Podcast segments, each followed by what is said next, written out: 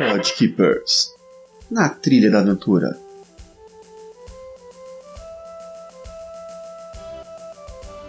Boa noite, povo de Golarion. Hoje nós vamos discutir as divindades de Golarion. Comigo aqui hoje tem o nosso GM Caio.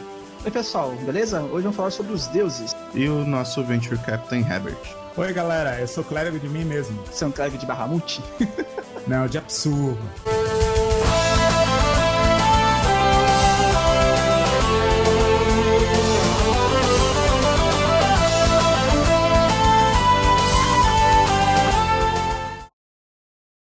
Quem vai fazer clérigo em Golarion, talvez esse podcast te ajude. Porque vindo de do D&D básico, então você vai ter as divindades que eram de Greyhawk, que, que eu não lembro o nome de quase nenhuma delas, eu vou lembrar mais das de Forgotten Realms. Golarion também tem as suas divindades básicas. São quantas mesmo, Herbert? 20 divindades básicas que eles criaram. Tem um número meio cabalístico, né? Foram lançados no livro do jogador, no Core Holy Book. Tem essa função mesmo dentro do cenário, como as 20 divindades do Ines. Do mar interior. Exatamente. Essas não são as únicas divindades de Golarion. Há várias outras aparecem, algumas delas têm uma história mais bem trabalhada, outras menos. Uma coisa Então- importante também de falar, por exemplo, quando você pega a Tormenta. Lá tem os 20 deuses principais do panteão. Esses 20 deuses de hoje não são, teoricamente, os mais poderosos, os principais, os criadores do universo, não. São 20 deuses que são os mais populares naquela região do mundo, que é o Inner Sea. Eu gosto de começar por Abadar. Quem é Abadar? Abadá é um traje usado no carnaval baiano. Os foliões seguiriam o trio elétrico. Ops! Tá falando do Deus, né? Caio, você contaminou o Herbert, cara. Cara, nessa hora vai começar a tocar chiclete com banana quando eu vou fazer a edição do podcast. Eu sou de Salvador, meu filho. A gente já chamava Abadá assim há muito tempo. Tanto é que diz que o nome oficial dos clérigos de Abadá são os cordeiros de Abadá, porque os cordeiros são o pessoal que fica em volta do bloco segurando os foliões. Céu sem estrelas,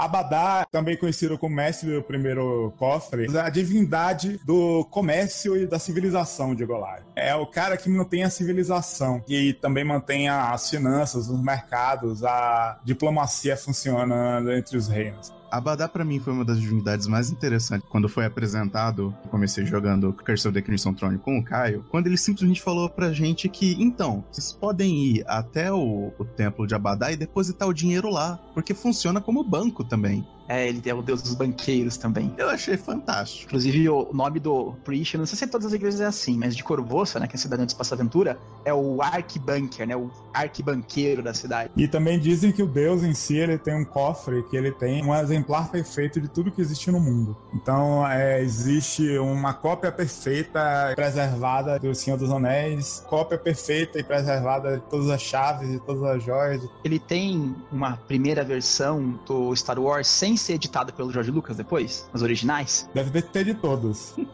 Elas são infinitas. É o colecionador do infinito. Tem todos os álbuns de figurinha completados. Você falou o alinhamento dele? Eu não peguei. Ele é um deus laufo neutro, então um deus real e neutro. O portfólio dele, coisas que ele, teoricamente, está envolvido na religião dele, são cidades, a lei, os mercadores, riqueza e coisas assim. Então ele tem essa, esse portfólio de civilização. Você acha que vale a pena falar toda essa tabelinha dele de informação? Só a arma favorita, cara. A arma favorita eu acho legal. Ele gosta de uma light crossbow, uma besta leve. Uma coisa que eu acho importante dizer é o conceito dos arautos. Em Golarion, avatares não são comuns. Eles ainda não entraram na questão dos avatares. Então, cada deus tem um arauto, que é uma criatura que você pode summonar com a Grita Planar Ali, que todo clérigo tem. Todas elas têm exatamente 15 HD, a não ser o Tarrasca, o arauto de Ravagugo. Essas personalidades dos arautos, eles não são cópias dos deuses, eles são criaturas específicas, são bastante interessantes. Por exemplo, o arauto de Abadá é o Lawgiver, doador das leis, ou criador das leis. Uma criatura que é uma estátua de ouro maciço, só podia ser coisa de Abadá mesmo, serve como a palavra final, é convocada para dar a palavra final em grandes questões legais, em acordos comerciais e coisas assim. Os arautos geralmente são a mão que aparece no cenário, então os deuses são figuras distantes, você às vezes tem um relacionamento que aparece mais no cenário dos arautos e dos deuses. Vou dar um backtrack então aqui. Eu venho de Forgotten Realms. Em Forgotten Realms tem toda uma história, uma guerra, deuses morreram, etc e tal. Escambau, antes da quarta edição, os deuses começam a precisar dos devotos deles para terem poder, que antes eles não precisavam, que é o que gera a guerra deles lá, que vai todo mundo virar mortal. Existe algum motivo escrito do porquê que os deuses não podem interferir diretamente no plano? Que eu vi em algum lugar escrito que eles não podiam fazer isso. Na verdade, não é que eles não possam. Fizeram um acordo para não fazer. Mas de vez em quando acontece. Como a gente já falou na história de Golarion, digamos, a, o mundo de Golarion atualmente meio que a segunda ou terceira tentativa. Eu não só Rovagor que destruiu. Os deuses meio que começaram uma guerra entre si e destruíram tudo. Aí disseram, ó, da próxima vez, ninguém se mete. Vamos deixar só os mortais agirem. Eles fizeram um acordo que se um deus agir, os outros também agem e eventualmente a guerra vai destruir tudo de novo. Então, eles meio que deixam os mortais agirem. Mas, por exemplo, Dejna já quase provocou uma guerra de novo quando ela foi e agiu. Vamos deixar pra falar na parte dela. Uma sugestão aqui do Gustavo é falar o símbolo também junto com as outras peculiarias. Então, o símbolo de Abadar é uma chave dourada. A etnia de Abadar é Taldânica. A imagem dele é de um homem branco, barbudo, que é o símbolo do grande entidade patriarcal Taldânica.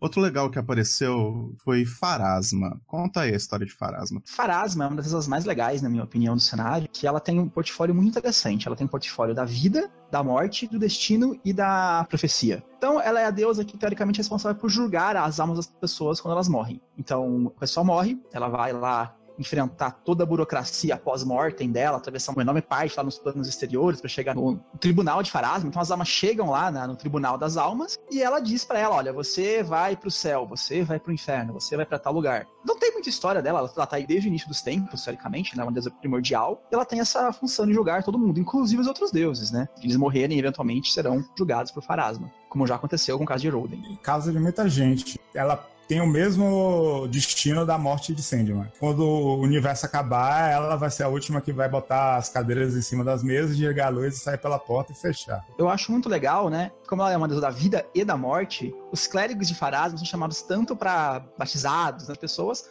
como pros velórios, né? Pros funerais e tal. O cara vai dar a benção pro cara que nasceu pro cara que morreu. É meio contraditório. Ela é uma deusa do nascimento, do ciclo da vida. O rio inexorável da vida, que você nasce e vai caminhando até a morte. Deusa de tudo que é, tá nesse ciclo. Por conta disso, é talvez uma das deusas que mais odeiem mortos-vivos. Mortos-vivos são uma corrupção do ciclo da vida, não deveriam existir. Farasma é uma das grandes inimigas dos mortos-vivos. Os clérigos dela costumam ter os templos ali perto do cemitério, inclusive para vasculhar o cemitério, se encontrar um undead, ele dá um fim no undead ali mesmo. Então eles são os grandes combatedores dos mortos-vivos. E quem é o Arauto de Farasma? O Arauto de Farasma é a Stelward of the Skin, que seria mais ou menos como a pastora do novelo. Um anjo de metal lá, que é guardiã do anúncio dos nascimentos e das mortes, que protege justamente, digamos assim, a medida da vida de todo mundo. Então ela é responsável por anunciar mortes cujo destino é inevitável, anunciar nascimentos importantes, a protetora desse destino. E também é vista também como uma entidade de profecia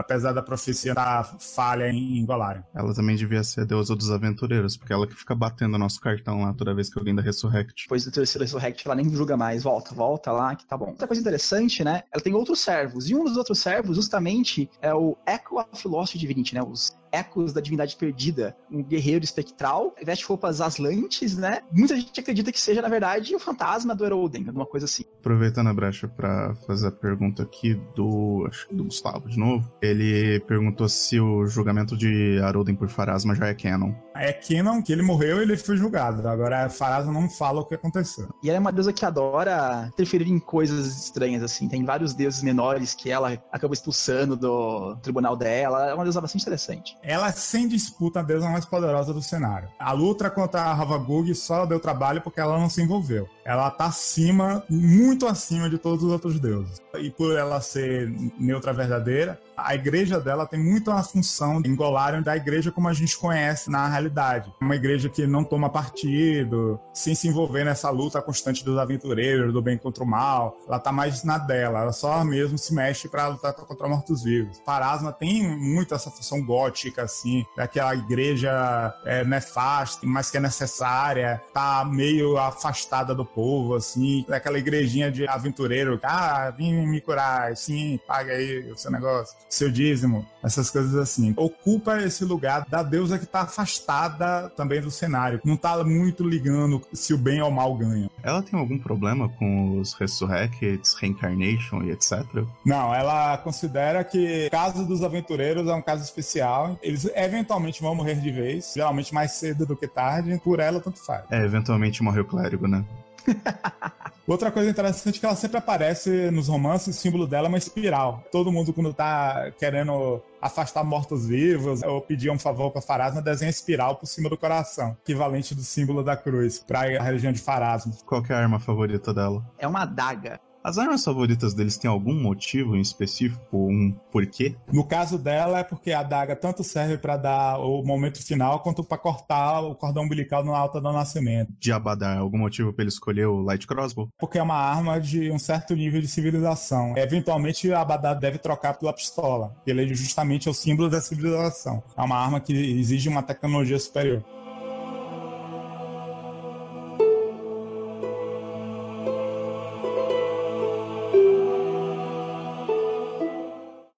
Zonkuton. Quem é Zonkuton? A história de Zonkuton é bem complexa, porque Zonkuton é um deus que foi criado a partir de outro deus. Existia um deus chamado Dobral, o irmão gêmeo de Shelling, bem equivalente ao que seria Apolo e Artemis na mitologia grega. Dois irmãos deuses que cuidam da cura, da beleza, das artes. Aí um dia, Dobral disse assim: Ó, oh, vou dar um rolezinho, comprar cigarros ali no ETA e já volto. Aí depois que ele voltou, ele voltou totalmente mudado, né? Voltou punk, conheceu a galera punk lá, conheceu as ideologias punk, voltou todo cheio de corrente, cheio de piercing. Agora meu nome é Zucutão.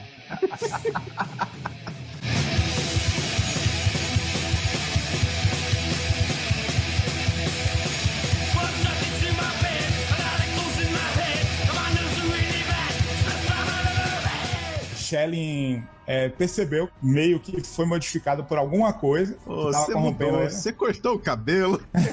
você tá diferente. Aí ela pegou a labarda dele, sentiu que era a fonte do poder dele, e aí ele meio que não revidou porque tinha alguma coisa nele ainda que sentia alguma coisa por ela. Meio que tá nesse impasse. Ela tá segurando a labarda dele, que é a fonte de poder, e sublimando ela com a bondade dela. Enquanto isso, ele tá lá só aguardando alguma coisa acontecer. E aí ele é um deus da dor, castigo, da punição, do sofrimento, do sadismo mesmo, é um cara bem sadomasoquista, das sombras também, da escuridão, e ele é meio essa entidade que exerce essa filosofia de que a dor é necessária, que a dor é a função da vida, que a vida existe para sentir dor, toda essa filosofia do sofrimento. É, os clérigos deles gostam tanto de se infligir dor neles mesmos como de infligir nas outras. Né? Quem é o arauto dele? É outra história interessante. O pai de Dobral e de Schelling não era um deus. Ele era uma entidade poderosa que era um lobo. Quando Dobral voltou transformado em Zukuton, ele tentou trazer o filho de volta e aí ele também foi corrompido e se transformou no arauto dele que é o Prince in Shines, o príncipe acorrentado, que é um lobo com a pele que foi toda arrancada em volta da corrente cheia de farpa. Também tem outro mito com Zokuton envolvendo Abadar. Quando o Zokuton voltou lá e começou a causar no dos deuses, Abadar resolveu tentar pedir que ele começasse a causar e esse tipo de coisa. Eles fizeram um acordo. Olha, você promete que vai ficar para sempre no plano das sombras escondidos enquanto o sol brilhar no horizonte. Enquanto o sol brilhar no horizonte, você vai ficar preso lá, você não vai sair de lá. Enquanto a partir de seguir essa minha norma, quando você sair de lá, eu deixo você pegar qualquer coisa que você quiser do meu cofre. Zokuton topou isso aí. E quando caiu o meteoro em Golarion, o sol foi encoberto pela poeira e tudo mais, e nisso se concretizou essa punição de Abadar. Aí então o Zokuton saiu de lá e o que ele pegou do cofre de Abadar foi a primeira sombra, a sombra perfeita, a sombra de todas as sombras. E com isso ele começou a criar criaturas, montar o reino dele. Qual que é o símbolo dele? O símbolo dele é uma caveira, um crânio humano com uma corrente entrando por um olho e saindo pelo outro olho. O alinhamento dele é maligno e leal, né? Of Evil. E a arma sagrada dele é uma corrente com espinhos. Mais uma lenda de Zokuton que quando Habagug foi preso, que Sarenai cortou o chão e jogou Habagug lá dentro, foi Zokuton que acorrentou, lacrou o corte no mundo com a corrente, como se fosse uma sutura, depois que Asmodeus passou o cadeado. A linha que selou Habagug foi trabalho de Zokuton e ele colocou quatro torres, que se chamadas que é Star Towers, ou Shadow Towers, alguma coisa assim. E são elas que mantêm essa corrente lá. E isso ele já fez como Zonkuton. Tudo isso aconteceu depois que ele se transformou em Zonkuton. Pelo que eu li na Wiki aqui hoje, isso foi antes de virar Zonkuton. Eu não sei se tá certo ou se tá errado, se teve um retcon, se não teve. A mitologia é confusa. Se Dobral já tinha poder sobre correntes antes. Tipo assim, se Gorum estava na luta contra o Havagui, tem fontes que dizem que sim, tem fontes que dizem que não. Uma coisa assim mitológica, dependendo do que você pergunte. E que é o legal de Golari. Você não tem certeza de nada. O Gustavo tá perguntando se Zonkuton tem alguma relação com Lissala. A deusa das runas? Eu acho que não. Ele disse que parece que a deusa também tem alguma coisa com flagelação. Eu acho que não, particularmente, mas eu não posso te garantir. A gente não sabe até hoje o que foi que corrompeu Dobral pra virar Zokuton. Então, no dia que eles criarem, pode ser qualquer coisa. Bem, vamos puxar já e falar da irmã dele, então. Shelin. Quem é Shelin Herbert? Essa pronúncia. Como era que Chapolin Shelly. fala? Chapolin Colorado? Xilin, xilin, xalala, uma palavra mágica. Silêncio. Silêncio. Minhas antenas estão detectando a presença do inimigo. Xelin é irmã de Dobral. Ela é a mais conhecida da dupla, né? Que ela é deusa da beleza, da bondade, das artes, a patrona dos pássaros cantores. É dito que o que ela faz é tão belo que até Asmodeus admira o trabalho dela. E ela que dá às pessoas a motivação de continuar vivos e de continuar no mundo. É a mesma cigarra que canta e permite que os outros trabalhem. Ela é basicamente a deusa das artes, deusa do amor. Ela é uma deusa bem assim, tudo de bom, sabe? também é casca grossa, né? Porque ela tá segurando o alabarda de Zukuton. Inclusive, é a arma dela por causa disso. Porque ela tá aguentando a dor, o negócio causa dor a ela o tempo todo. Vai aguentar porque ela disse que não vai devolver. Também tem, por ser na Autogulha, ela tem a ordem de paladinos dela. Tem esse lado um pouco também. é, vamos proteger a beleza do mundo, vou lutar em função disso, essas coisas assim. Ela não é besta, não. Ela é vista como uma figura importante no panteão. Qual que é o símbolo dela, alinhamento, etc. O símbolo dela é uma ave canária com um rabo meio colorido, com todas as cores arco-íris. Ela é neutra e boa, o portfólio dela é beleza, arte, amor, música, etc. A arma dela, como o Herbert já falou, é a Glaive, né, a que pertencia ao Zokuton. O arauto dela é o The Spirit of Adoration, o espírito da adoração. Basicamente é uma versão anja de Shelling que sempre aparece como o ideal de beleza da pessoa que vê. Não necessariamente só mulher. Também como símbolo da superação de todos os obstáculos. Então ela é chamada como símbolo de esperança e de inspiração e tudo mais. Uma coisa que é importante falar é que ela é a deusa da beleza, né? Mas pra ela, a beleza interna conta mais do que a beleza externa também. Então não é só a deusa, digamos assim, das top models. É a deusa da beleza interna também. Tem alguma história legal sobre ela, além do fato dela com Zokuton? Digamos que ela ainda não chegou o momento dela. Beleza, então. Beleza mesmo. Ah, eu podia ter ficado sem essa. Não, mas uma coisa interessante é que ela não é retratada como uma deusa magra, esquelética, é considerada uma mulher de sobrepeso. Mantém o ideal de beleza mesmo assim. Beleza, vamos passar pra alguém um pouco mais porrada, que me conta sobre Gorum. Gorum é o Kron, mas fala. Kron. Mas fala diferente. É o deus das batalhas e do aço, da fabricação de armaduras. É o deus metal. É o deus metal!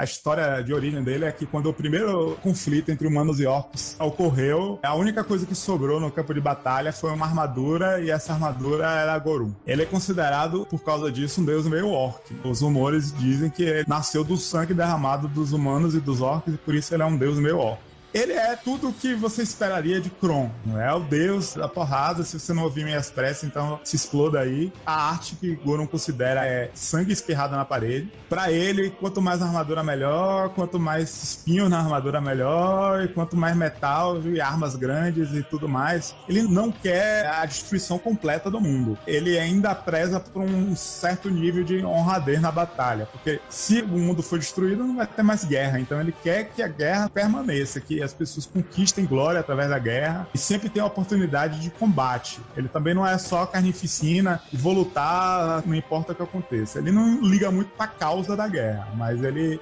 se mantém sempre tendo guerra. Inclusive, tem uma certa lenda entre os clérigos dele que se de repente, assim, o mundo entrar em harmonia, em paz, não tiver uma guerra acontecendo, ele desaparece, evapora, assim, sabe? Deixa de existir. Hum, legal. Quem que é o arauto dessa criatura? É a primeira lâmina. Ele é dito que foi formado pelos pedaços que caíram da lâmina de Gorum durante uma batalha com um deus fera muito tempo atrás. Ele é um cavaleiro de armadura completa que você não consegue ver se tem alguma coisa dentro. É o guerreiro supremo que você invoca em batalhas. Agora, mais importante até do que ele, é um dos outros asseclas dele, que me esqueci o nome dele, mas é um dragão de prata, que ele é todo cheio de espadas cravadas no corpo dele todo. Dragão que mais se envolveu em guerras, por isso que ele virou o servo de Gorum no pós-vida. Já usei ele muito nas minhas campanhas, que já tinha muitos clérigos de Gorum, sempre tá lá nos sonhos, passar uma mensagem do deus, essas coisas. Achei ele muito massa. O nome desse dragão é Senfen, seria a presa santa. Quais são os pormenores dele, os detalhes? Beleza. Não, Ah, não é.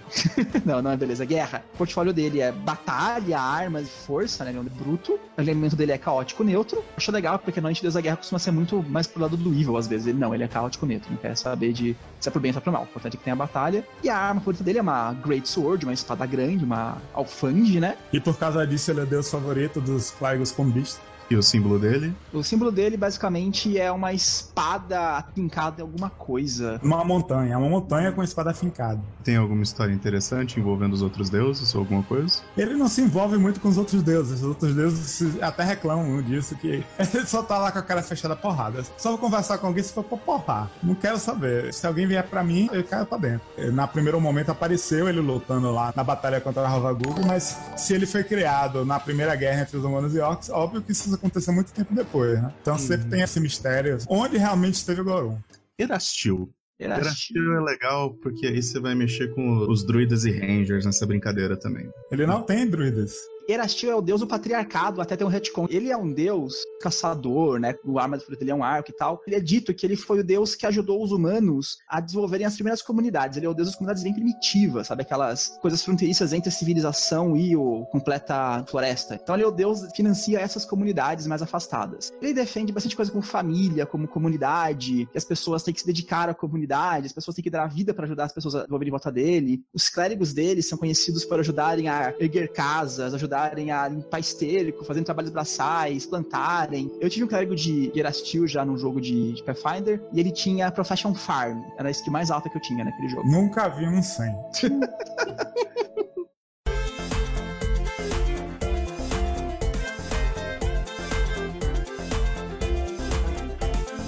Velho McDonald tinha uma fazenda, ia, ia, ia, Na fazenda ele tinha um cavalo, ia.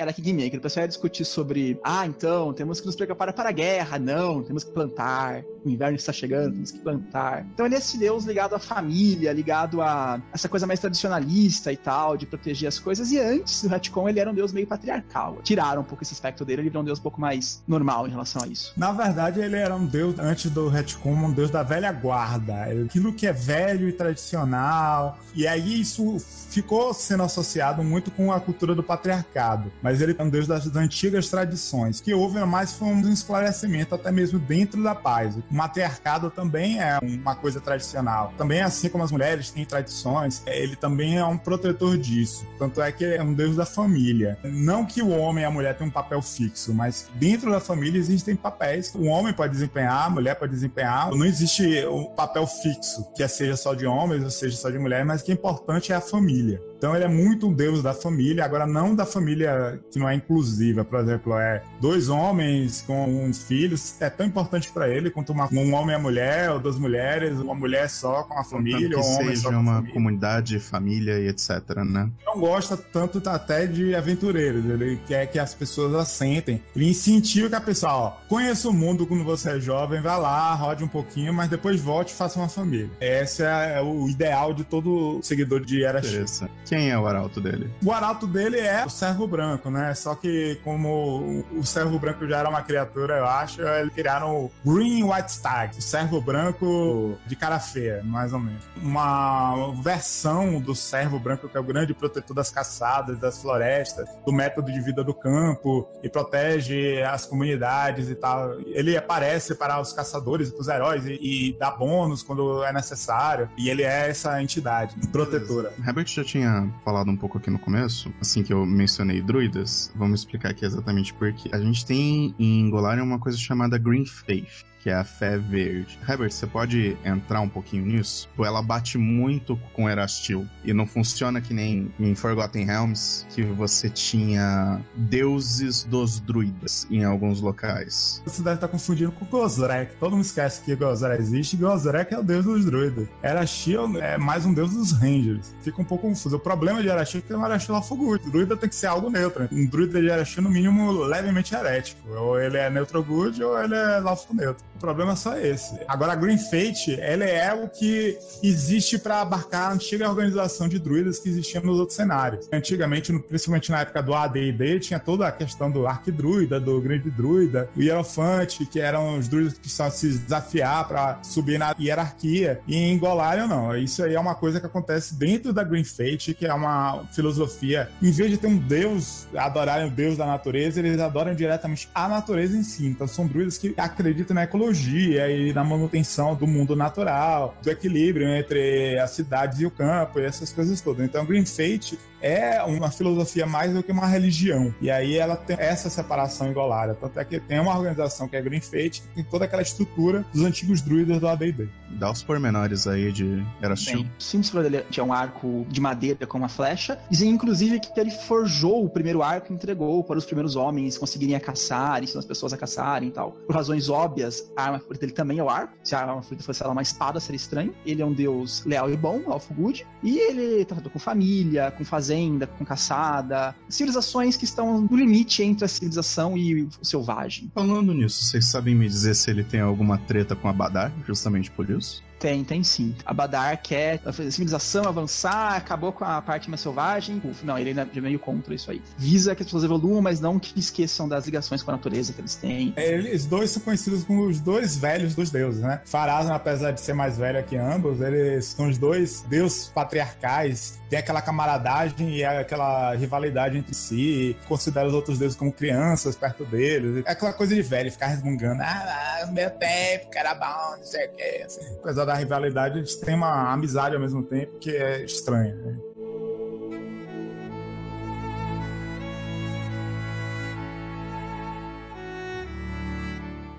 Você falou que eu tava confundido, então vamos falar de Gosra, Gosré, Gosray, como é pronunciado. Eu já discuti muito sobre Gozeré nas fóruns, porque ele é a coisa mais próxima que a gente tem da representação dos orixás. A mitologia de Golarion, como os orixás são mesmo na religião afro. Apesar de ele não ser isso. É, Ele é um deus duplo. Ele é tanto homem quanto mulher. É as duas coisas ao mesmo tempo. Enquanto o homem controla os oceanos, enquanto mulher controla os ares. Ele é uma força da natureza. Como força da natureza, ele não tem moralidade, o bem e o mal. Ele é, digamos assim, justamente a expressão vai com o vento. É a força das marés, a tempestividade, a inclemência da natureza, mas também da grande mudança dos ciclos da natureza e tudo mais. Então, tem o mesmo humor da natureza. É, Ele, ele e ela, na verdade, ele não tem gênero, ele é as duas coisas e não é nenhuma é gender fluid. É difícil definir, Gozaré. Então, ele é a natureza em si, só que mais a força das marés e a força dos ventos, do que a terra ou fogo, por Ah, legal. Quem é o arauto dele, dela? É a personificação da fúria. Uma tempestade viva, tem um elemento da tempestade do ar e da água viva, que é a fúria de Gozré. Quando o Gozré quer manifestar a fúria sobre algum lugar, ele libera a personificação da fúria, que é uma grande tempestade que vai destruindo tudo. Da hora. Pormenores dele, por favor. O símbolo dele é uma folha de árvore e na ponta tá caindo um pingo d'água, né? Pra mostrar essa dualidade dele entre vento, água, natureza e tal. O portfólio dele inclui natureza, né, o clima e o mar. Ele também é um deus muito da marinha, marinheiros e coisas assim. Ele é neutro, true neutro, e a arma favorita dele é um tridente. Ele é um dos poucos deuses muanges. E até sempre reclamei nos fóruns, quando aparece a ilustração de Gozré, as personificações dele não parecem negras, por exemplo. Né? A personificação do ar parece um Poseidon feito de nuvens e a mulher parece uma mulher europeia. Eu sempre reclamei muito disso. Tem que acabar reclamando disso pro Reynolds, o desenhista lá deles.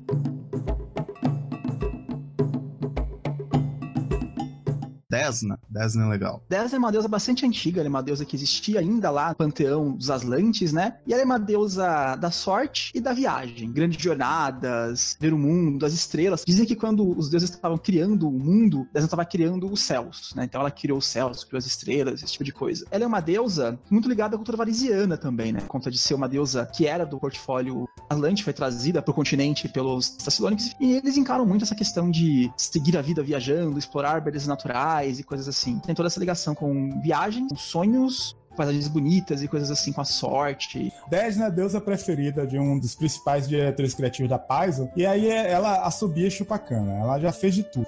Para começar, ela nem é uma deusa de verdade, ela é uma borboleta, é uma mariposa, na verdade, na verdade, é Desna é Motra, dos filmes de monstro Godzilla, uma kaiju. Só que quando ela chegou em Golarion, ela aprendeu a forma humana e tá experimentando. Na verdade, tem uma forma de elfa. Embora ela seja muito velha, ela tem esse queijo jovial porque ela está aprendendo sobre a forma humanoide. Os erros que ela comete é porque ela está acostumada a uma forma de pensar muito diferente. Ela veio pelas estrelas, ela luta contra os grandes antigos. Muita gente supõe que ela seja uma grande antiga também, uma grande antiga benéfica, entidade espacial também. Ela, ela tem um reino no plano material, Sinozuri, que é uma estrela que fica em algum lugar do espaço. Ela faz de tudo. Ela luta contra grandes antigos, ela guia varisianos, é deusa da sorte das viagens, é, fez besteira de libertar um deus dos insetos que causou muito sofrimento à humanidade, já quase provocou a guerra dos deuses, porque um lorde demoníaco chamado Aolar roubou a alma da alta sacerdotisa de Desna. Por causa do acordo dos deuses, ela não podia ir lá. Ela chegou e disse: Não, vou lá. Entrou no abismo com a forma dela de mariposa gigante, saiu destruindo tudo, foi lá e matou a Aolar e recuperou a alma da sacerdotisa dela. E os deuses ficaram: Desna, o que foi que você fez, sua maluca? É o meu primeiro dia. É, eu não quero nem saber. Fui, fui mesmo, ela é caótica. Abadá e Asmodeus conseguiram passar a conversa pra acalmar os ânimos. Não, não foi eles não. Quem resolveu os ânimos foi a Calístria. É, eles agiram por trás também, mas a Calístria que negociou. Essa história é mais ou menos assim. Tinha esse demônio aí, que eu não vou lembrar o nome agora, e ele gostava de quando morria um grande herói no mundo, de ir até o mundo, tomar o corpo daquele herói pra ele, depois que ele morreu, e começar a tipo, fazer maldades, causar calamidades, para as pessoas acharem que era o herói que tá fazendo isso, sabe? Que ele tava por trás essa calamidade. E aí tinha uma grande clériga de Desna que morreu, e ele foi lá e pegou o corpo desse cara e começou a causar. Desna ficou muito puta com isso, foi até o abismo, matou esse Lorde Demônio, e nisso, cara, tipo, quase começou uma guerra entre os planos dos deuses e tal. Tinha várias deusas que já estavam, digamos assim, declarando-se aliada de Desna, como a própria Shelin, a própria Serenai, acho que a Medalha era deusa ainda. E ia ser uma grande guerra, mas aí chegou lá alguns deuses, entre eles a Calistria, e conseguiu fechar um acordo pra todo mundo ficar feliz. Beleza, então. Quem que é o arauto dessa criatura? Night Monarch, monarca da noite. É uma mariposa gigante. Existe toda uma espécie de monarca de Desna, né? Monarca da noite, mas essa é a principal. É quase uma forma avatar de Desna. Dizem que é a forma verdadeira dela é uma versão da, da Night Monarch maior. Porque a gente tem um tipo de borboleta que é chamado de monarca, né? Imagino que vem disso. Eu não sei se o nome em português traduzido direto pra monarca também. Tem uma deusa que é a sombra de Desna, que é a Black Butterfly, que ela tá se sentindo sozinha, aí ela deu vida à própria sombra, e essa sombra, como é que eles chamam? É... Eu seriam os equivalentes ao Lorde Demoníaco, só que do bem. Seria o Imperial Lord, parece que dá. É, Imperial Lord. Caio, quais são os pormenores de Desna? Bem, o símbolo dela é uma borboleta, né, com alguns desenhos de luas, de estrelas pintadas nas asas dela. Os domínios dela, sonhos, estrelas, viagem, sorte. Ela é caótica e boa, né, bem caótica, bem boa, como vocês podem perceber pelas coisas que ela fez. E a arma favorita dela é uma Star Knife, que é aquela faca que parece uma estrela embaixo. É uma arma que foi criada praticamente pra ela. Tem uma faca de quatro pontas em formato de estrela, pode ser arremessada igual cru. É tipo um boomerang em forma de estrela que fica girando e vai e volta. O pessoal, quando quer pedir sorte pra Desna, faz uma borboleta em cima do coração no peito. Direto acontece nos romances alguém fazendo isso. Aventureiro mais precisa de sorte do que qualquer outra coisa.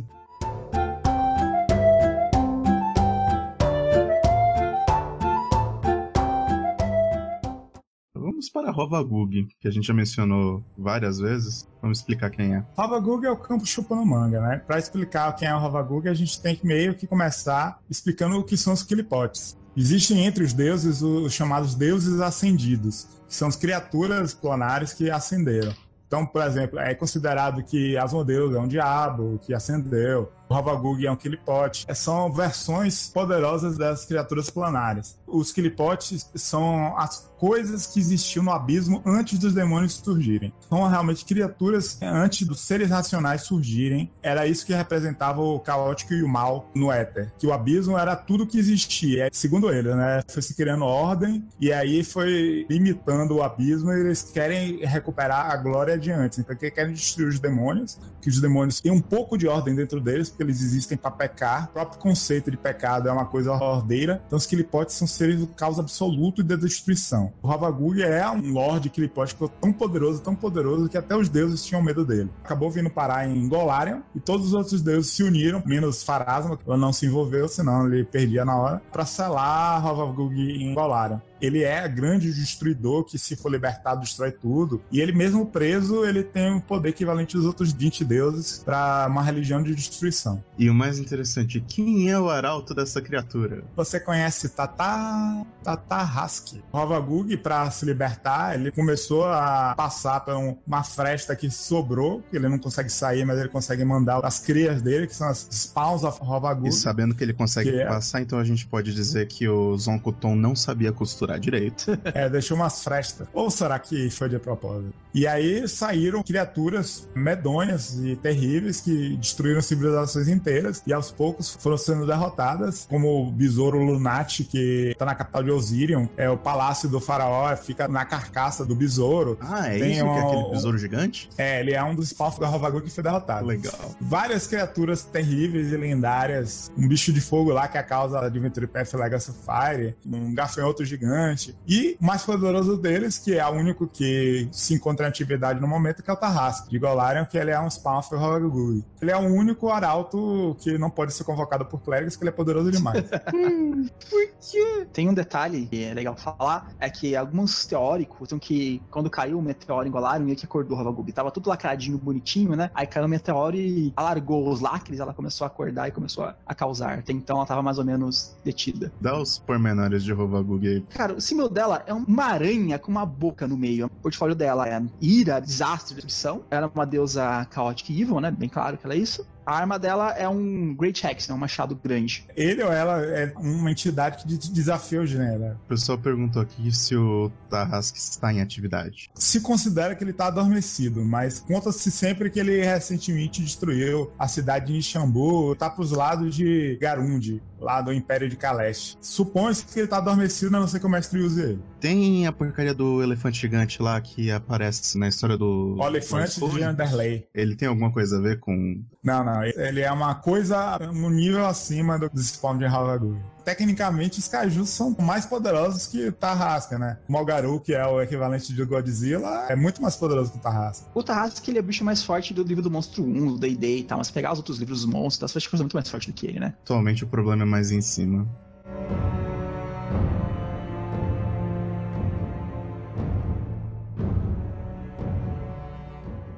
Vamos falar de um pessoal que ascendeu mais recentemente. O que você pode dizer pra gente de Caden Kaelin? Keren Keren é um deus bastante interessante. Ele era um humano galanteador, um guerreiro que prezava muito pela liberdade das pessoas. Ele acreditava que ninguém deveria ser dono de ninguém. Ele era um mercenário. Isso dava muito problema pra ele, porque ele era um mercenário que não acreditava que ninguém podia mandar ninguém. Então ele não tinha muitos patrões. As pessoas não gostavam de contratá-lo e tal. Às vezes ele tava fazendo uma missão e a conta os princípios dele, ele abandonava a missão e por aí vai. Ele era um deus bem livre, leve e solto. E um belo dia, bebeu demais, e no meio dessa bebedeira, desafiaram ele a fazer o teste da Starstone, um local que estava no meio de Absalom, né? E se você passar no teste da Starstone, você vira um deus. E ele tava bêbado, desafiaram ele, sabe? Ah, eu duvido que você vai lá fazer isso. Ah, Eu vou, eu vou, eu vou. Ele foi e ele passou no teste e virou um deus. Ele nem lembra como ele virou um deus, na verdade. É, ele acordou da ressaca, Deus. Sabe aquele filme Hangover, que em português você beber não casa? Ele vai ter um do que daquele, cara. Se beber, não faça o teste da Starstone. Ou faça. O que os tigres sonham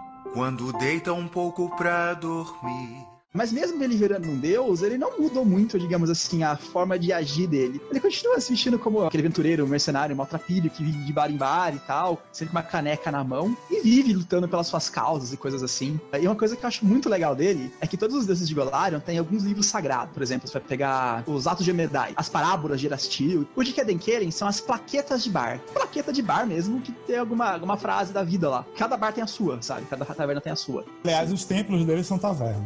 É muito raro você encontrar um templo de Kedenken. Você vai encontrar uma taverna com um pequeno santuário de Kedenken ali do lado. Uma das frases que eu acho mais legais dele é: nunca desista, a menos que você ache que seja a melhor coisa a fazer, desistir e voltar mais tarde. Então ele é um deus bem interessante. Então, ele é o deus dos bêbados. E ele também é um deus da superação. Ele é o único deus com sobrenome, eu chamo Kaidin Kalian, no sotaque baiano. Ele tem muitos orfanatos, e os órfãos, geralmente, que cresceram nos orfanatos dele, assumem o sobrenome dele. E aí tem muita gente que tem o sobrenome Kalian porque cresceu num orfanato gerido por ele, ele tem todo um lado de trabalho social, ele é muito a favor desses trabalhos sociais também, tem esse lado sério. E essa criatura consegue ter arauto? Tem, é um daqueles arautos com uma história interessante. No maior nepotismo, ele simplesmente, ah, eu sou Deus, preciso de arauto, você quer ser minha arauta? Aí pediu pra Ant-Man, meio caso dele, meio namorada, meio sei lá o que dele, e aí acabou transformando ela na arauta dele. É Thais. Simplesmente a amiga dele, que é, assumiu como arauta, e aí virou um ser com cinco asas, duas pretas e três brancas, que é a personificação da liberdade e da coragem individual.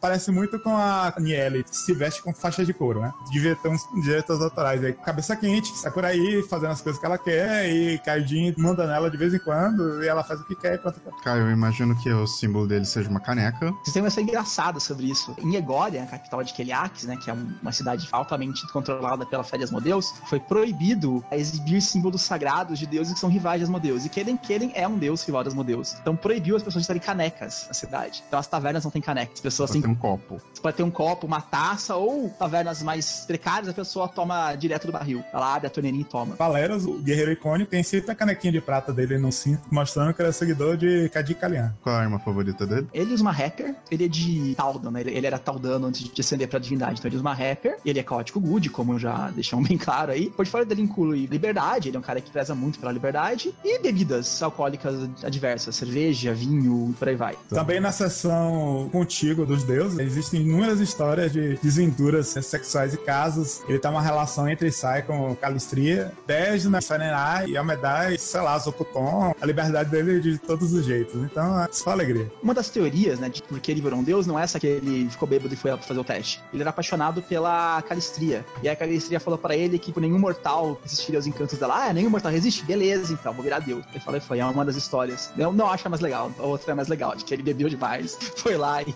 virou um deus. Não, não, ele tinha um caso com o Farasma. Ele foi aventureiro, morria toda hora e falava, porra, você toda hora tá aqui, mora um caso, aí, ah, deixa eu virar um deus, aí a gente pode oficializar. Aí depois.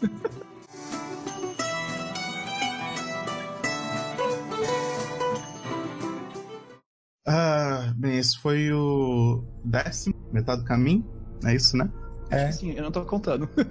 Então vamos lá. Vamos para Asmodeus de uma vez. Asmodeus, a história que ele conta, pelo menos, é de que ele era um dos deuses primordiais. Segundo ele, existiam dois: Asmodeus e Lis. Eram os dois deuses primordiais, e depois alguns deuses surgiram e tal. E esses deuses começaram a povoar o universo, os planos e tal. Só que Asmodeus existia uma diferença bastante importante em relação aos mortais. Asmodeus queria que os mortais fossem, digamos assim, meras ferramentas que ele controlaria completamente. Enquanto Lis queria que eles tivessem vontade própria. E eles entraram nessa disputa, sabe, entre Asmodeus e Lis, basicamente. Qual seria a visão que prevaleceria? Seria de Asmodeus, que os, mortais seriam escravizados ou se eles seriam livres? E nisso teve uma guerra muito grande entre os deuses e tal. Ah, e no final, Asmodeus acabou matando Lis, né? Assassinou ela. Essa foi a primeira traição que tem notícia no, no multiverso. Eles tinham combinado de se reunirem no planeta a assinar um armistício. Então Asmodeus é o primeiro traidor também, digamos assim. Ele matou essa entidade aí. E, tipo, depois disso, cara, uma das divindades que tava lá. Não divindade ainda, eu acho. Uma das criaturas que tava lá acompanhando a Liz no meio dessa negociação era a Serenai. Então ela viu Asmodeus matando a Lisa assim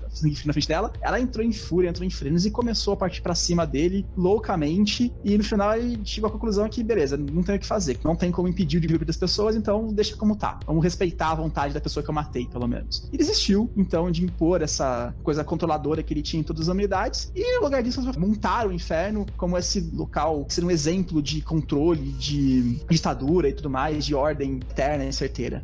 E quem é o arauto dele? O arauto dele é um dos arautos que é mais um NPC próprio mesmo. É Basileus, um termo grego para soberano, rei, imperador. E ele é um cara desprezível. Asmodeus em si parece muito Satã. Basileus parece muito Lúcifer. Ele é um cara branco, loiro, nuno, envolvido por um manto negro que fica serpenteando da asa de demônio. E ele é tudo que você desprezível num tirano. É um cara traidor, tem muitas faces e manipulador, manipula reinos ele faz coisas por trás até mesmo de Asmodeus. Lendo sobre a história dele, assim, as coisas que ele já fez, é uma pessoa totalmente desprezível, assim, que você jogaria no chão. É mais odioso do que o próprio Asmodeus. Asmodeus tem uma história com um dos demônios também, que é Baphomet, né? É, Baphomet, teoricamente, no lore, era uma criatura de Asmodeus. Tanto é que ele tem o símbolo de Asmodeus. Detalhe, gente, Baphomet, demônio. Asmodeus, diabo. E Baphomet ficava preso num labirinto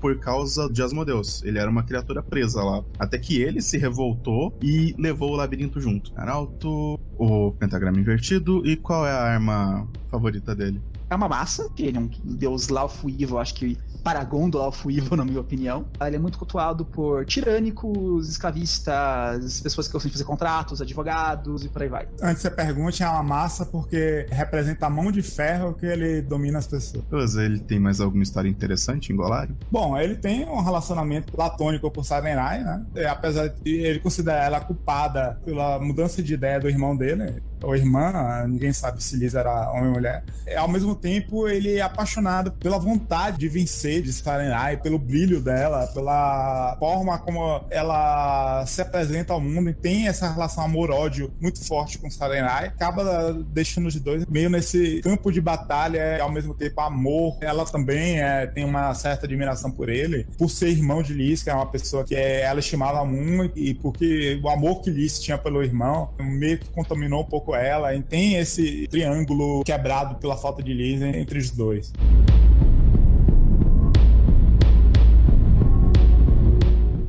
Bem, vamos aproveitar então e já seguir para Serenai. Sarenai é uma Conte acendida. É uma guerreira celestial que acendeu justamente na vitória contra a Rovagug. Ela é um anjo, se não me engano, viu? Acho que não era Conte. É, ela é um anjo. Aí ela liderou as hostes celestes na luta com a Rovagug. Foi ela que deu o golpe que derrubou a Rovagug e cortou é, Golarion no, no meio para abrir a fresta que enfiaram a Rovagug lá dentro. Pela vitória que ela teve em batalha, ela foi promovida a deusa. Ela ainda tem esse estigma da luta contra o mal, apesar de ela ser neutra e boa. Ela é ainda uma deusa guerreira e apesar de ela favorecer as artes da cura, do sol e ser a luz que brilha contra a escuridão e tudo mais. Ela também é a deusa default do clã clérigo, né? Se o clérigo quer ter cura e sol, que é os domínios tradicionais do clérigo, aí é Sanerai. Quem é a arauta dela? Sun Lord Talacos, o Lorde Solar Talacos, celestial que é mais antigo do que Sarenai, mas escolheu servir do que tentar ser uma divindade. Ele é uma força do sol de luz que luta contra o mal. Uma história interessante também, né?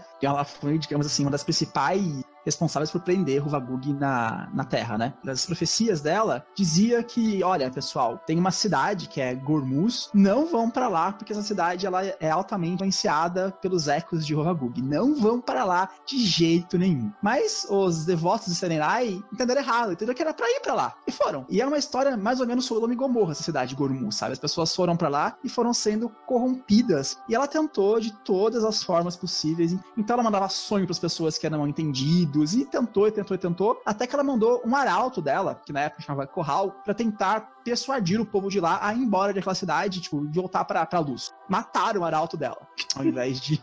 de estavam completamente corrompidos, sabe? Não eram mais pessoas normais, eram de pessoas corrompidas por Kovagug. Aí, exatamente como Sodoma e Gomorra, ela foi lá e destruiu a cidade. Ela entrou em fúria e destruiu a cidade. Ela é uma da redenção, sabe? Então ela dá várias e várias e várias e várias chances para pessoas se redimirem, né?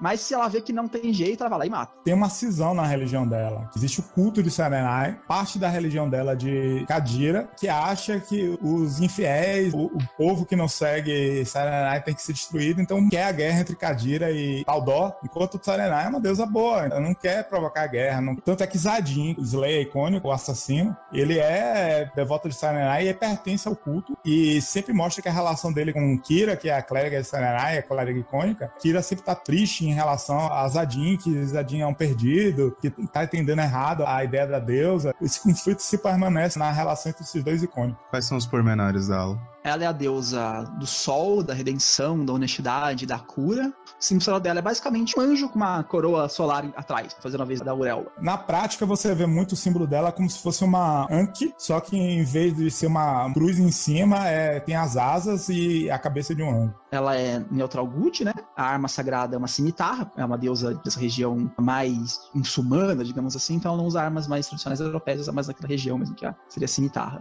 Porque Ah, a sim. cimitarra também é usada para refletir o sal. Hã? É porque a cimitarra é a espada com a superfície refletiva maior que tem. Ok. Isso Sai foi forçado. Ah, caralho.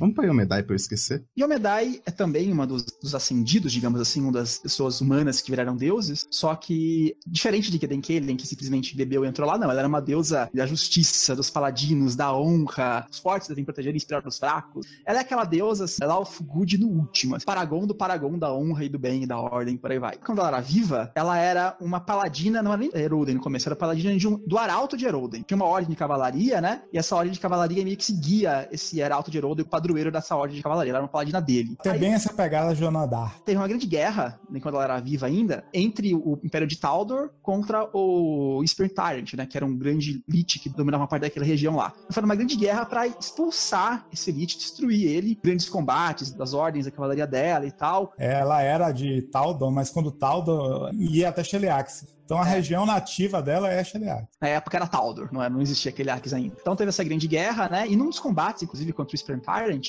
eles chegaram a conjurar esse Arauto de Eroden pra enfrentar o Tyrant e matou esse cara. Mas tipo, foi uma grande guerra, no final ela conseguiu vencer essa guerra e se tornou uma grande heroína dessa guerra aí. Ela saiu pelo mundo inteiro fazendo vários atos de heroísmo antes de virar uma deusa, várias coisas, sabe? Tipo, ela entrou dentro da boca de um verme gigante, tirou alguns amigos lá de dentro. Ela era paladina de Arazni, a arauta que virou uh, morta-viva depois. Virou morto-vivo. E depois que Arazi morreu, ela acabou virando paladino direto de Eroden mesmo, já que era superior, né? Ah, vai que é Eroden mesmo, vai, tá bom. E ah, ela era essa grande heroína, quando era uma mortal, saía por aí falhando bem, aquela paladina, paladina de tudo mesmo. E o último ato que ela fez como mortal foi justamente fazer o teste do Starstone e ascender da mortalidade e virar alguma coisa maior. Nisso, ela acabou virando a próxima arauta de Eroden. Tinha morrido esse Erasni aí, Essa, E ela- essa. e ela acabou assumindo essa posição. Tem até uma história que eu acho muito legal, eu acho muito nada a ver também, mas é legal. Existia uma santa em Corvoça, que eu não vou lembrar o nome agora. E ela, quando era viva, ela era uma Álica. morácula de Farasma. E quando ela morreu, a Yomedai, ainda fazendo papel de arauto de Eroden, foi até Corvoça transformar aquela mulher numa santa. Era uma clériga de Parasma, e Eroden mandou a Yomedai lá, se metendo em outras religiões aí. E ela virou arauto de Eroden durante muito tempo e tal, até que, como a gente já falou antes, o Eroden morreu. Quando ele morreu, como ele teve todo aquele caos que a gente já falou, e ela meio que, tipo, acabou virando a herdeira, digamos assim. Ela meio que acabou tomando pra ela boa parte dos seguidores de Eroden, né? Ela meio que herdou essa coisa pra ela. A religião de Aroden ficou um caos, ela, não, vou organizar esse negócio aqui. Aí, meio que ela não queria assumir o lugar, mas como ela tava organizando tudo, mundo começou a seguir ela naturalmente. Aí ela meio que acabou ocupando o lugar. Tanto é que é meio que ela, uma deusa que tá, sente assim, não, eu sou uma guerreira, meu lugar é guerrear, não é ficar ordenando as coisas, mas quando ela aparece numa Adventure Path, o pessoal até reclama, né, que ela é meio bruta.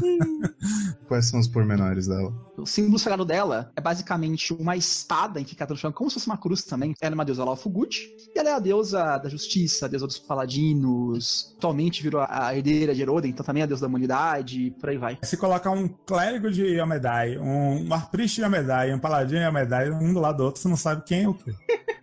É, você sabe, é, o clérigo é o que não tá usando full plate. Não, pega o fit e veste. Faz um dip em, em Warrior pra poder pegar full plate e acabou. Dip em guerreiro. Beleza, De paladino logo.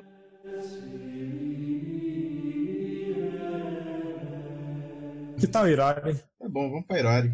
Irori é legal. A Irori é legal e tem uma coisa engraçada sobre ele. Irori é um caso único. Ele foi um deus que ele não ascendeu pelo teste, ele era mortal, um dos poucos mortais que viraram deus. Ele, digamos assim, foi ganhando XP até virar deus.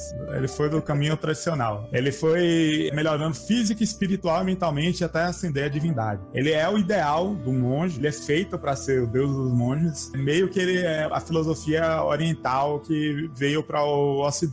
Ele é um pouco deslocado até mesmo entre os deuses orientais quando você conta os 20 do Oriente. Que esses 20 são os 20 do Inerci, digamos assim. E aí ele é esse deus da filosofia, da superação pessoal, de ganhar XP e melhorando sempre essa disciplina pessoal. Então ele é deus sobre a disciplina, sobre a luta desarmada, que você só confiar nas suas próprias forças e não na força alheia. Então ele é essa cramunhão de filosofias orientais, misturou tudo e fez um- uma divindade. Ele basicamente é o Buda, o cara que o Nirvana e acendeu a divindade. Era um burro da porradeira. né? O legal é quem é o orato dele, Quem que é? Mestre Kami.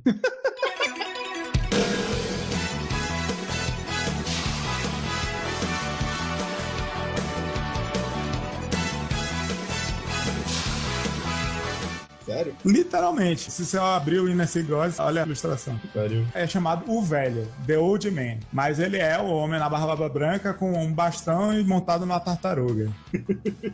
Cacete, até a tartaruga. Quer ver é realmente da lenda que originou o Mestre Kami de Dragon Ball, né? Aquele arquétipo do velho mestre de artes marciais que aparece pra dar aquela lição de moral. Você chama pra entrar na, dar porrada com- quando você é clérigo. É aquela é parte do anime que seu mestre aparece pra bater naquele inimigo mais forte e tudo mais. Então ele é, é literalmente um Mestre Kami, só que sério, né? O mestre das artes marciais. Ele é um deus que não se tem muita informação dele, porque ele não apareceu muito ainda, né, no Inner Sea. Ele é um deus mais oriental mesmo, tem pouca coisa sobre ele. É assim como o Gorun era um deus que não se mete nas tretas, então ele não aparece. Ele é o deus do de boísmo, né? Fica lá só subindo Quais são os pormenores dele? Bem, o símbolo sagrado dele é uma mão azul aberta, né? Uma mão, tipo a palma de uma mão azul assim. Ele é um deus leal e neutro, não, alfo neutro. Ele tem o portfólio dele história. Ah, ele tem isso também é importante. Ele é um deus que preza muito pra a manutenção da história, a manutenção do conhecimento. Tanto é que em Keliax, né, que é um reino em que a família Truni adora reescrever a história, ao bel prazer deles, tem uma ordem de monges de Irori que tenta preservar essa história, basicamente. ele se importa com, tanto com o corpo, com a mente e com o espírito. Então, a parte da mente é manutenção do conhecimento. Então, aquelas ordens de monges que estão no mosteiro tomando conta de bibliotecas inteiras, secretas, essas coisas, é tudo associado com Irori. A arma sagrada dele é a ataque desarmado, é bater nas pessoas mesmo com a mão. É, basicamente ele é o sem olhos de Marco Polo, né? Nem tanto, nem tanto. Eu acho que ele é. Cara, totalmente. Ele não tem barbichinha. Ah, não, não tô falando. Vai se ferrar, cara.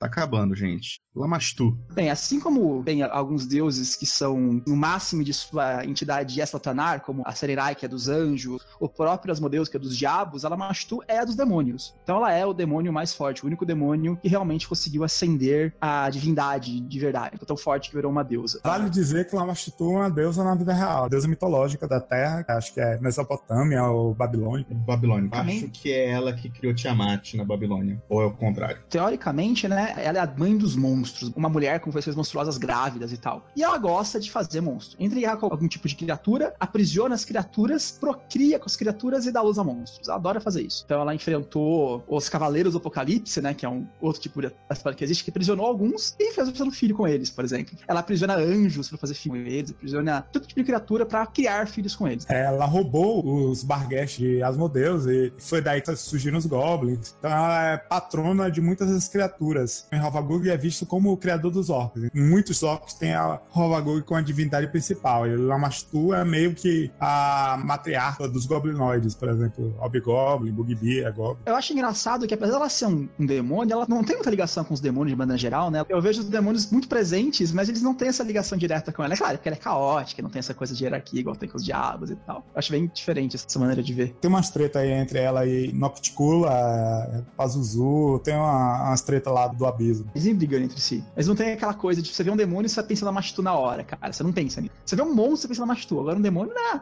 Ah, demônio. dá pra esquecer. Esse esquema de monstro com a Mastu, isso não entra um pouco em conflito com o Rovagug, não? Não, porque Rovagug não cria, ele só destrói. Ah, é, é ela tá. que cria. Interessante. A Machitu gosta de criar as coisas. Ela gosta de fazer os filhinhos monstruosos delas. O bagulho que é. Ah, tá, e Rovagug usa. Beleza. O arauto dela é o Yet Asmari, coisa mais é, abominável que ela já pariu na vida. e aí é o filho favorito dela e manda pra ser o arauto dela no mundo. E é uma criatura bem aquela criatura quimérica, né? De cabeça de cobra, asa de morcego, cabeça de chacal. Ela gosta muito de hienas também, é o símbolo dela. Legal. Tem uma história interessante, né? De que na época ela ainda era só um demônio poderoso, ela meio que aprisionou um deus, Kurchanus. Era um deus que era, digamos assim, uma espécie de mentor da Desna. Era o deus que estava ensinando ela a forma humanoide. E ela aprisionou esse cara, e dizem que ela virou uma deusa por ter de meio que roubado a essência desse cara, depois de derrotar ele, mandou vários demônios em cima dele e tal. Destruiu esse cara e ela virou um deus depois disso, sabe? Kurchanos era deus dos animais. E aí, quando ela roubou o portfólio dele, matou ele, aí é meio que por isso que os animais começaram a se virar contra a humanidade e ser como monstros. Então, por isso que os lobos atacam e as criaturas atacam os humanoides. E quais são os pormenores dela? O símbolo sagrado dela é basicamente a cabeça, né, de um chacal com três olhos. O portfólio dela envolve loucura, envolve monstros, envolve pesadelos, envolve fertilidade, envolve esse tipo de coisa. E o elemento dela é caótico, não tem muito o que falar. E a arma preferida dela é uma kukri, né, aquela faquinha diferentinha.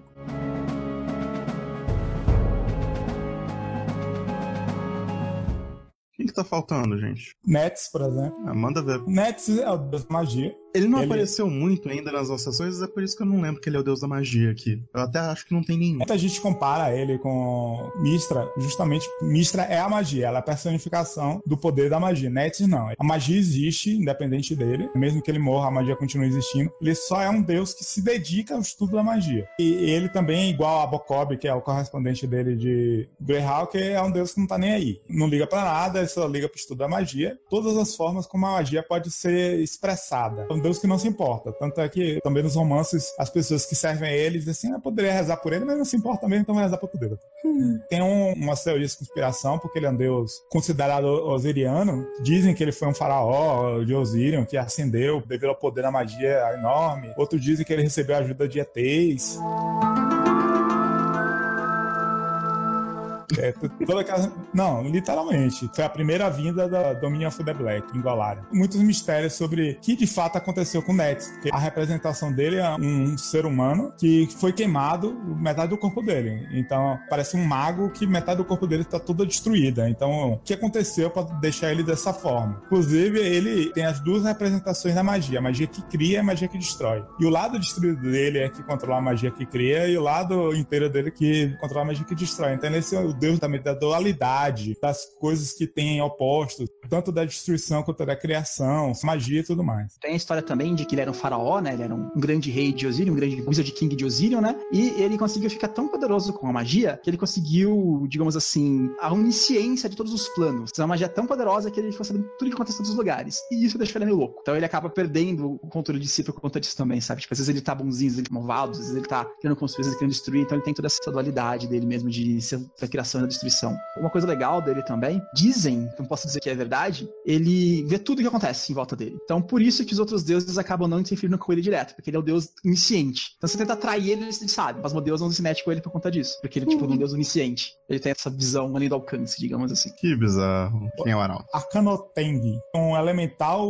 feito de magia pura. É Só uma expressão da magia que aparece no mundo e é convocado pelo sacerdote. E ninguém sabe se Nets se importa com ele ou não. Quais são os detalhes dele? O símbolo sagrado dele é uma máscara dividida pela metade, uma parte escura e uma parte clara, né? Já que ele é o deus que tem a metade queimada.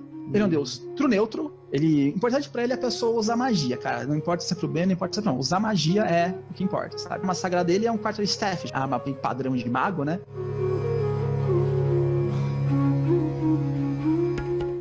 Nossa, eu peguei raiva dessa aqui. Urgatoa. A deusa que sempre está nua em todas as ilustrações dela. Hum. É sério, podem olhar as ilustrações. Todas ela está nua sem uma peça de tudo à mostra. Ela mal tem carne nas ilustrações dela. Quem dirá, opa.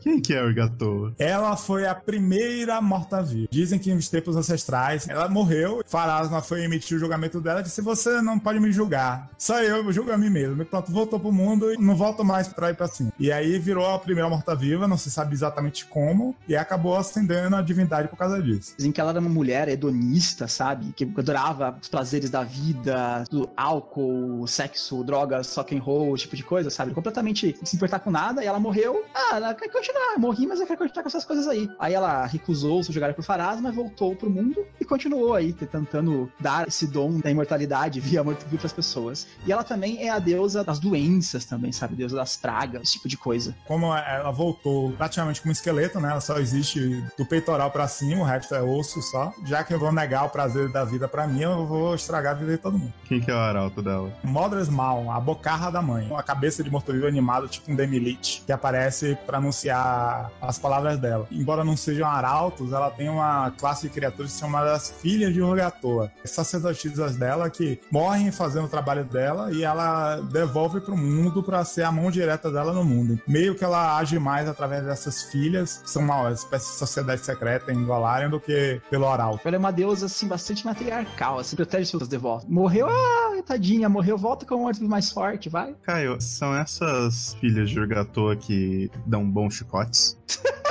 são elas, não são? São elas mesmo.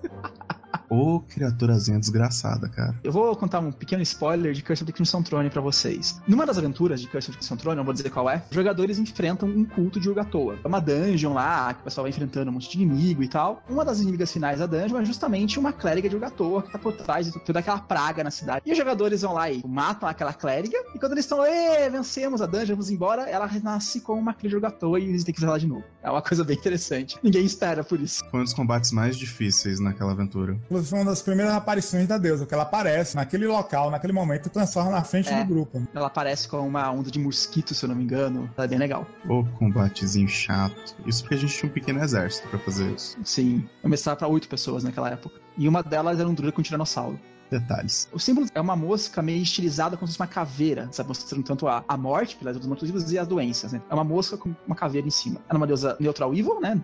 Neutra e maligna. Ela tá nesse portfólio de doença, dos mortos-vivos, da hedonia também, da gula e coisas assim. E a arma dela é uma foice, já que ela é a morte, né? Tem que ter uma foice.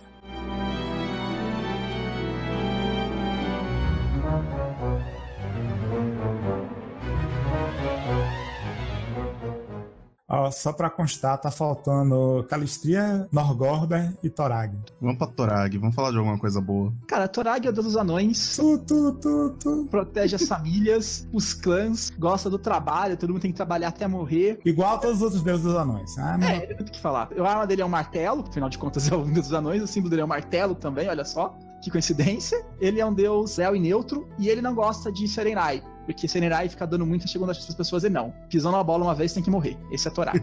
O pessoal sempre diz que a paz mesmo não gosta nada dele. Não aparece, não faz nada. Totalmente esquecido. Ele só aparece pra constar porque precisava ter um deus dos anões. O arauto dele é o The Grand Defender, que é um golem no formato de anão, que é o defensor dos reinos dos anões. Ô, tristeza. Só isso mesmo. Tem nada demais. Dizem que ele criou o mundo, que ele forjou a criação. Ah, eu sei. É aquilo, tudo aquilo que a gente discutiu já em outros É, podcasts. o, o inimigo dele, Droskar, é muito mais carismático do que ele. É muito mais coisa do que ele. Beleza. Então vamos pra Calistria. Quem que é Calistria? É a deusa da liberdade sexual. Também a deusa dos elfos. Ela não é a principal deusa dos elfos. Nos 20 deuses, é a representante do panteão dos elfos. Uma deusa também muito antiga, ninguém sabe exatamente a origem dela. Ela veio com os elfos. Meio que ela gostou de Golarion, vou me expandir entre os humanos. Meio que é tão conhecida nas outras raças quanto ela entre os elfos. E ela é uma deusa da sexualidade mesmo, da liberdade sexual, das inúmeras formas de prazer, e também é uma deusa da vingança, dos relacionamentos passionais, e até um pouco da enganação, da traição e desse tipo de coisa mesmo. Ela é uma deusa muito controversa, justamente porque meio que os templos delas, principalmente nos livros mais antigos de Galáxia, eram praticamente prostíbulos. A sacerdotisa dela tinha títulos como prostituta sagrada, elas prezam a iniciação sexual de todo mundo, o uso correto do sexo, sexo, que sempre as pessoas têm uma educação sexual satisfatória, e como dar prazer, e como se portar numa relação e tudo mais. Uma coisa legal, né? E ela é trançada com vespas. Esse tipo de abelha é um pouco diferente. Por quê? Porque ela é usa da vingança também.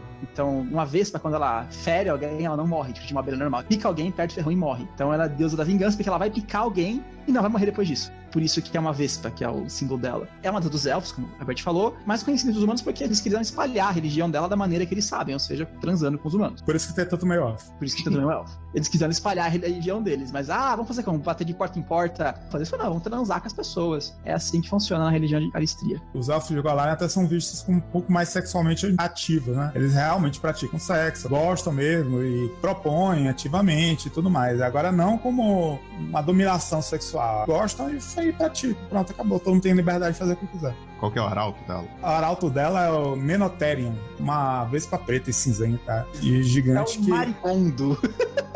Não é um marimbondo? é ferrão mesmo de Calístria que ela manda pra executar as vinganças dela e controlar as pessoas pra fazer a vontade dela. Quais são os símbolos dela? São basicamente três adagas dispostas no padrão, assim, meio que parecendo ferrões, né, de abelhas, num círculo amarelo em volta. Ela é uma deusa caótica e neutra. Os domínios dela são luxúria, enganação, vingança, esse tipo de coisa. A árvore dela é um chicote, né, porque, né, por quê, né?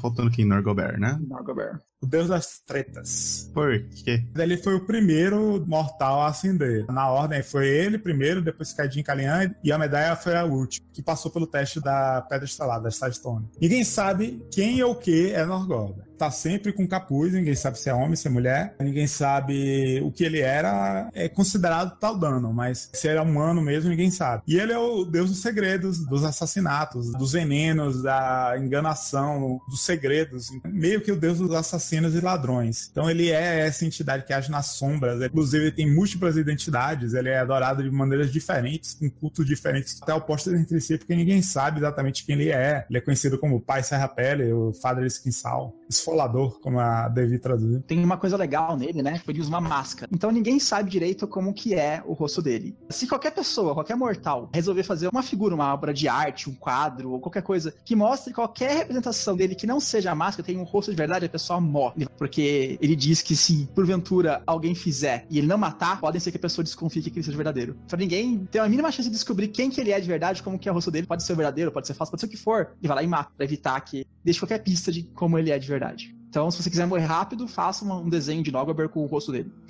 Ele tem arauto também? The Stabbing Beast, a fera apunhaladora. É um escorpião ultra venenoso que tem uma faca no lugar de um ferrão. É o agente que mata e envenena, igual a mentira da história de Chapolin Colorado. Tem uma forma humanoide para missões que precisem, que ele vira um escorpião humanoide, mas só isso. Alguma história legal dele? É segredo. Se você souber, provavelmente ele vai matar a gente. Ai, ai. A história dele é essa, né? Que ele mantém várias identidades, né? É quase como se fosse quatro deuses. O icônico que adora ele é o alquimista. A face dele mais benigna é o pai da alquimia e criação de venenos, então muitos alquimistas acabam tendo uma predileção por Norgorda. Interessante. Como o próprio Herbert falou, né? Tem quatro cultos diferentes de Nogober. Tem o culto das pessoas que fazem veneno, né? Que são pessoas que se metem com poisons, com alquimia. Tem o culto dos assassinos que realmente fazem assassinato. O culto das pessoas que gostam de descobrir segredos, vender segredos, trocar segredos. E o culto dos ladinos que falam e roubam as pessoas. São completamente independentes do outro, sabe? Eles não têm muita ligação. É como se fossem realmente quatro faces do deus bem independentes. Ah, ele lembra um pouco Artemis Entreri, algumas coisas dele, ou pelo menos as imagens que eu tô vendo. Ou o pessoal pegou imagens do Artemis pra dizer que era algo parecido com ele. Qual que é o símbolo dele? Basicamente uma máscara com um olho só. Ele é um deus neutro e evil, né? A arma favorita dele é uma espada curta, já que é um ladino, né? Uma... E a daga já estava ocupada. Já tava, que era de Farasma. Assim a gente conseguiu acabar os 20 deuses. Acabou! Acabou!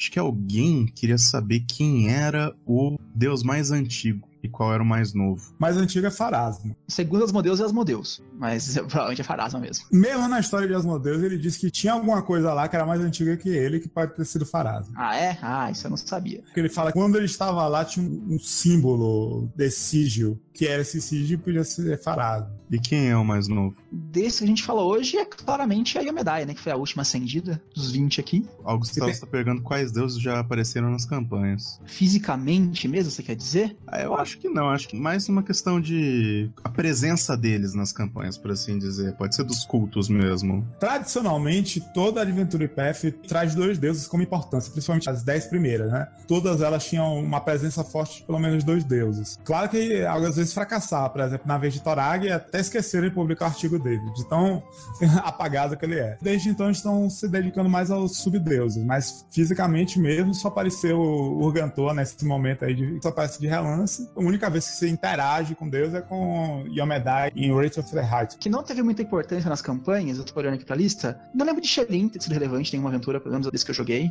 Gorum, talvez tenha aparecido naquela campanha lá de guerra contra os Orc. Ghost Wrath, acho que não apareceu em lugar nenhum de relevante. Clérigo dele que aparece em Serpent School só. Tem um druida dele que aparece em Coin Shackles, que talvez o pirata mais forte que tem lá, mas é só um clérigo dele e por aí vai, não tem muita informação. Aí, Keden Kalen, eu não lembro se ele apareceu como relevante, ele aparece vários NPCs que são devotos dele, mas não sei se ele como um deus realmente principal. Irori, porque não teve nada muito oriental ainda. Jade, mas Jade não foi pra esse lado. Porque na verdade, Jade Regent seria de Irori com Shelling, aí acaba que não tocando em nenhum ponto dos dois. Eu diria que é de Ah. Desna, Jade Regent, é de Desna, porque é uma grande viagem de caravana. Desna é deus importante de lá. E ela é setada em todas as aventuras que eu joguei até agora, tem alguma coisa de Desna lá. Então, Kingmaker, Arashi aparece toda hora, né? Abre uma porta, tem um templo de Arashi lá dentro. Calistria, eu acho que não apareceu nenhuma. Farasma é super importante em Carrion Crown. Curse of the Crimson Throne também. Não é a mais importante, mas é importante. Abadá aparece muito em Curse of Crimson Throne também. Tem uns deuses que são arroz de festa, né? Sarenai aparece em todo lugar, Desna aparece em tudo quanto é lugar. Existem instituições religiosas bem estruturadas relacionadas a esses deuses, hierarquia, etc. Se o deus for Laufo, tem. Resumindo, sim. Então tem de. Yomedai, tem de Asmodeus. Os próprios autores dos livros de Golarion, os responsáveis pela campanha, fizeram meia culpa que eles meio que ignoraram as religiões. Eles falaram dos deuses, agora meio que não tem sumos sacerdotes definidos. As religiões Laufo têm hierarquias, mas você não sabe nada delas, como funciona. Não são organizações propícias. Então, meio que eles estão empurrando com a barriga e ignorando. De vez em quando você tem alguma coisa, tipo o arquibanqueiro que aparece em Corvosa, Cada reino, cada região do mundo tem a sua própria versão da religião ali, sabe? Existe, por exemplo, o alto sacerdote de Asmodeus em Keliax. Então lá ele deve ser o mais importante de Keliax. Provavelmente do mundo, né? A igreja de Omedai, ele tem os tiers dele, né? O mais baixo é Cavaleiro das Sete Espadas de Omedai, é o tier mais baixo da igreja de Omedai. Aí vai, sexta espada, quinta espada, quarta espada, aí vai subindo até o primeiro espada de Omedai, que seria o, o sumo sacerdote de Omedai daquela região. Mas é regional, sabe? Não tem no mundo um sumo sacerdote. Porque faz sentido, porque Golarion são vários continentes meio que separados, sabe? até porque já foi confirmado que os deuses têm presença em outros planetas, né? Então, Também, então. Tem mais o que fazer nessa porra. O Pérez perguntou qual é o deus mais cultuado pelos humanos. Essa é difícil, viu? Essa é bem difícil. E esses 20 seriam os mais cultuados entre os humanos no Inerci. Era pra ter sido o Oradoim, mas o Oradoim morreu, então meio que isso se dispersou. Então esses 20 são meio que divididos mesmo, os nove alinhamentos dos humanos. Cada um adora o deus do seu alinhamento na medida do possível e fica nessa mesmo. O Pérez também perguntou se existe alguma coisa sobre a ascensão de um novo deus e como é que é o teste pra virar assim. Hoje em dia, tem o que tem no Mythic Adventures. Meio que a Starstone não leva você a virar deus direto. Você vira um semideus. Aí faz seu caminho para ascender de verdade. Tanto é que Yomedai virou Arauta primeiro. Então, hoje em dia não tem. O que tem muito é muito semideus. A gente ganhou níveis míticos e tem os feats míticos para dar magia como se fosse deus. E aí eles são considerados Hero Gods, deuses heróis. Tem muitos novos deuses nesse sentido de Hero Gods. Por exemplo, tem um, um guri na África, um anjo, que foi modificado guri e aí ganhou níveis míticos. E agora ele tá formando um enorme culto em volta dele. Ele é ainda em nível baixo, digamos assim, mas tá ascendendo aos poucos. Vários outros semideuses menores estão chegando aí no patamar de deuses. Legal. Bem, acho que a gente vai encerrar por aqui. Boa noite, povo. Valeu aí, pessoal. Boa noite. Good evening. Falou, galera.